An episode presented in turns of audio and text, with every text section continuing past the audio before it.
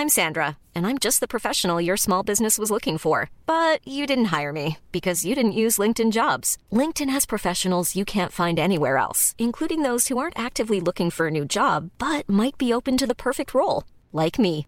In a given month, over 70% of LinkedIn users don't visit other leading job sites. So if you're not looking on LinkedIn, you'll miss out on great candidates like Sandra. Start hiring professionals like a professional. Post your free job on linkedin.com/people today.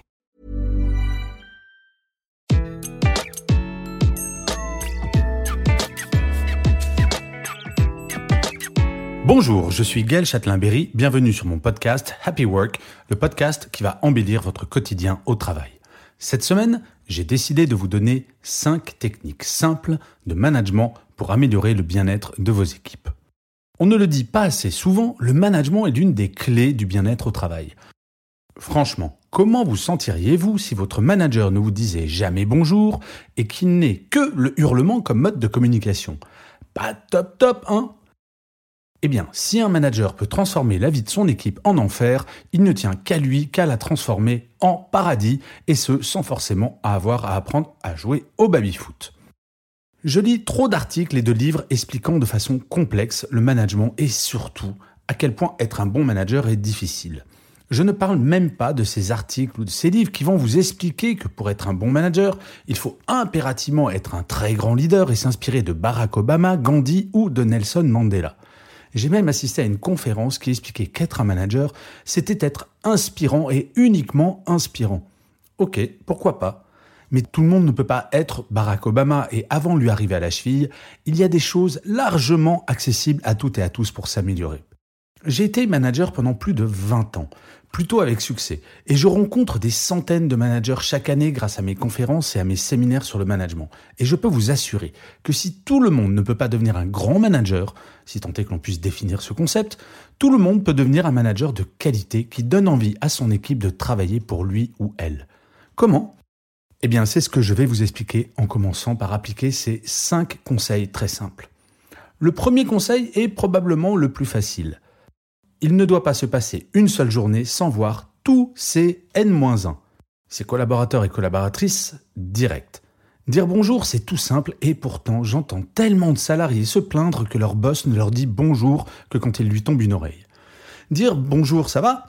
Et attendre la réponse de la personne et si jamais ça ne va pas ou alors qu'elle a une question, prendre le temps d'y répondre. C'est en faisant ainsi que le manager devient rassurant, qu'il est un allié et surtout qu'il peut mesurer concrètement le bien-être de son équipe. La meilleure arme contre le burn-out, c'est un management de proximité présent qui prête attention à son équipe et à son éventuel mal-être. Une personne dit à son manager qu'elle est crevée, il faut en parler et trouver une solution au lieu de mettre ça sous le tapis. Parfois, j'entends des managers me dire "Oui, mais on n'a pas le choix, on a trop de boulot." Eh bien, si justement, faire passer le travail avant la santé de son équipe, c'est un choix. Faire le choix de l'humain n'est pas toujours simple, bien sûr, mais c'est le seul qui vaille.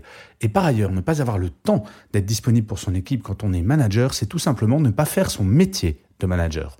Non, un manager n'est pas payé pour passer sa vie en réunion. Et dire bonjour, si je me rappelle bien, c'est quand même quelque chose que nos parents nous apprennent quand on est tout petit. Bref, retrouvez votre âme d'enfant.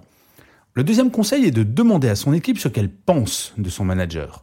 C'est un exercice que je propose de plus en plus souvent et qui fonctionne formidablement bien.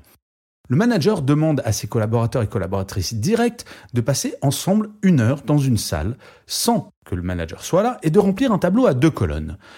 La première colonne, c'est la liste des qualités du manager et sur l'autre colonne ses points d'amélioration. L'équipe va bien entendu devoir trouver des compromis pour chaque point et à l'issue de la réunion présenter le tableau à leur boss. Le fait de privilégier ce type d'échange permet de construire une relation basée sur la transparence, sans laisser traîner d'ombre au tableau. La libération de la parole est l'une des clés du bien-être. Et nous le savons bien, les non-dits sont source de stress dans notre vie professionnelle, comme dans la personnelle d'ailleurs. Et au stress s'ajoute la frustration, etc., etc. Le troisième conseil, très lié au premier, c'est d'être disponible. Combien de managers passent leur vie en réunion? Un manager français va passer 24 jours, de 24 heures en réunion chaque année, c'est atroce. Et le pire, c'est qu'ils considèrent qu'en faisant cela, ils sont de bons managers. Et oui, un manager doit absolument passer beaucoup de temps en réunion pour montrer à quel point il participe aux décisions importantes de l'entreprise. Eh bien non, désolé. Un manager doit avant tout s'occuper de son équipe. Comment? Alors, Dans beaucoup d'entreprises, les agendas sont partagés. Eh bien, le petit conseil, c'est que deux ou trois fois par semaine, chaque manager devrait bloquer une demi-journée entière sur son agenda sans aucune réunion et prévenir son équipe de sa totale disponibilité sur ses plages horaires. Quoi de pire de ne pas savoir quand on pourra parler avec son boss d'un sujet important? Le quatrième conseil, c'est de consacrer autant de temps à tout le monde.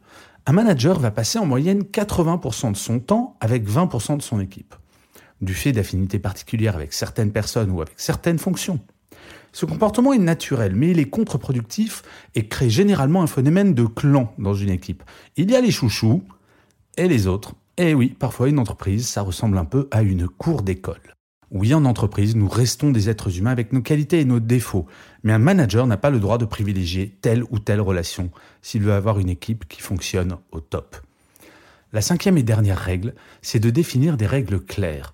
C'est compliqué de savoir si je dois répondre à un mail en dehors des heures de travail ou pendant mes vacances, si je peux partir à 17 heures une fois par semaine pour aller chercher mes enfants à l'école, surtout si mon boss ne m'en a jamais parlé. Le plus simple est d'organiser une réunion spécifique pour évoquer tous ces sujets pour lesquels on ne prend malheureusement que rarement le temps. Chaque manager devrait faire une réunion avec ses collaborateurs et collaboratrices directs pour proposer une liste des règles précises qu'il souhaite voir respectées. Un exemple de proposition à faire appliquer? Alors, aucun mail envoyé passé 18h30, aucun mail pendant les week-ends ou les vacances. Une urgence se traite au téléphone, jamais par mail. Aucune réunion après 17h30. Définir des règles pour partir plus tôt certains jours. Une fois que ces règles sont définies, ce sera l'un des rôles des collaborateurs et collaboratrices de les faire respecter à la lettre. Le problème dans l'entreprise, c'est que trop souvent, il y a des non-dits et chacun finalement crée ses propres règles sans les partager. En conclusion, est-ce que ces cinq techniques vont radicalement changer le monde de l'entreprise? Sans aucun doute, non. Mais je vous garantis que si elles l'étaient, le bien-être moyen en entreprise s'en verrait grandement amélioré. Je le dis très souvent, la France est numéro 2 mondial du burn-out avec 10% des salariés qui ont ou vont en faire un. Et ce ne sont pas des choses complexes qui vont changer cet état de fait. Revenir au bon vieux bon sens paysan me semble essentiel. Revenez à des choses simples, basiques, comme remettre l'humain au cœur de tout sera la solution. Bien sûr, j'aurais pu rallonger la liste, mais que voulez-vous? Un podcast n'a qu'une durée limitée. Et je finirai cet épisode de Happy Work comme chaque fois par une citation.